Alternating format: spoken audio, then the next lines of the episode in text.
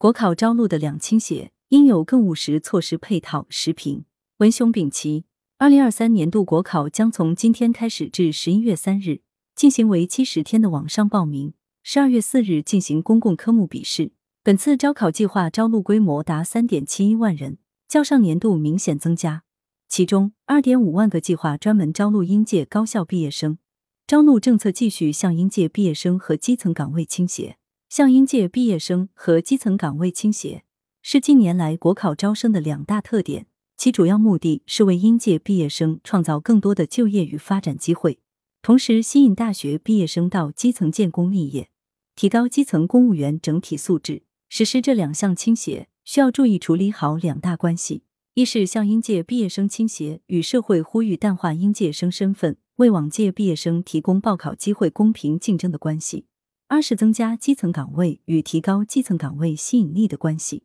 国考近七成岗位面向应届毕业生，这对应届毕业生无疑是利好。去年国考计划招录人数三点一二万，安排了二点一万个计划专门招录应届毕业生。今年计划招录三点七一万，有二点五万个计划专门招录应届毕业生。面向应届毕业生的招录计划均占到总计划的百分之六十七，而对于国考招录越来越倾向应届毕业生。在近年来的两会上，一直有人大代表、政协委员建议淡化应届生身份，也给往届生更多机会，尤其是要考虑到女性高校毕业生毕业后要结婚生子，限定应届生才能报考，会影响到他们的生育与就业选择。从现实看，取消应届毕业生身份要求，不利于推进高校毕业生就业工作，而泛化应届毕业生身份则是可行的。具体措施是延长应届毕业生择业期。从以前规定的毕业后两年之内，可视具体情况延长到毕业后五年之内，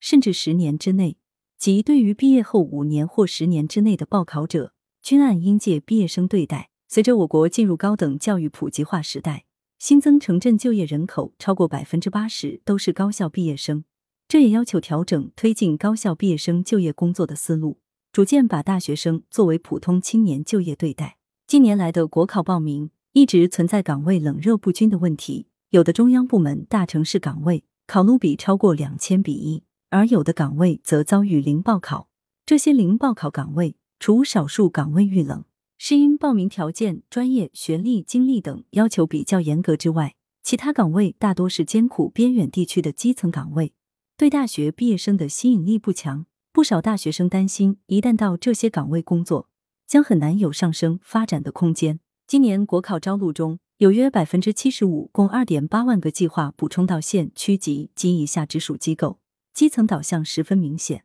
而要让国考招录的基层导向真正奏效，需要综合施策。一方面，可降低这些岗位的报考条件要求，包括降低学历要求、放宽专业条件、不限制工作年限和经历等。在笔者看来，部分公务员岗位完全可以把学历要求调整为高职专科。这也是推进教育评价改革、带头扭转唯学历为名校用人导向的重要举措。今年六月，北京在关于推动职业教育高质量发展的实施方案中，就把北京市高等职业学校毕业生纳入公务员招考范围，并在公务员招考和企事业单位招聘中因岗设职，鼓励公平竞争。另一方面，可在公务员招考中专门设置面向基层人员的定向招录计划。为基层公务员创造发展空间。据报道，为鼓励引导人才向基层一线流动，积极投身国防事业，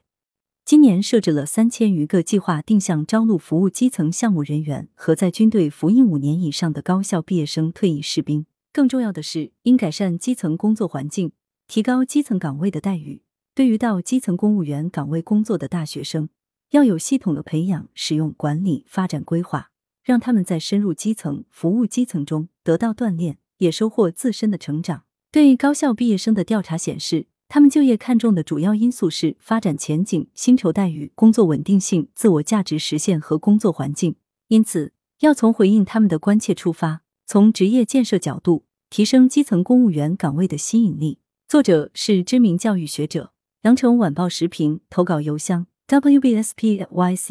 点 com。来源。羊城晚报羊城派图片视觉中国责编张琪江雪媛校对赵丹丹。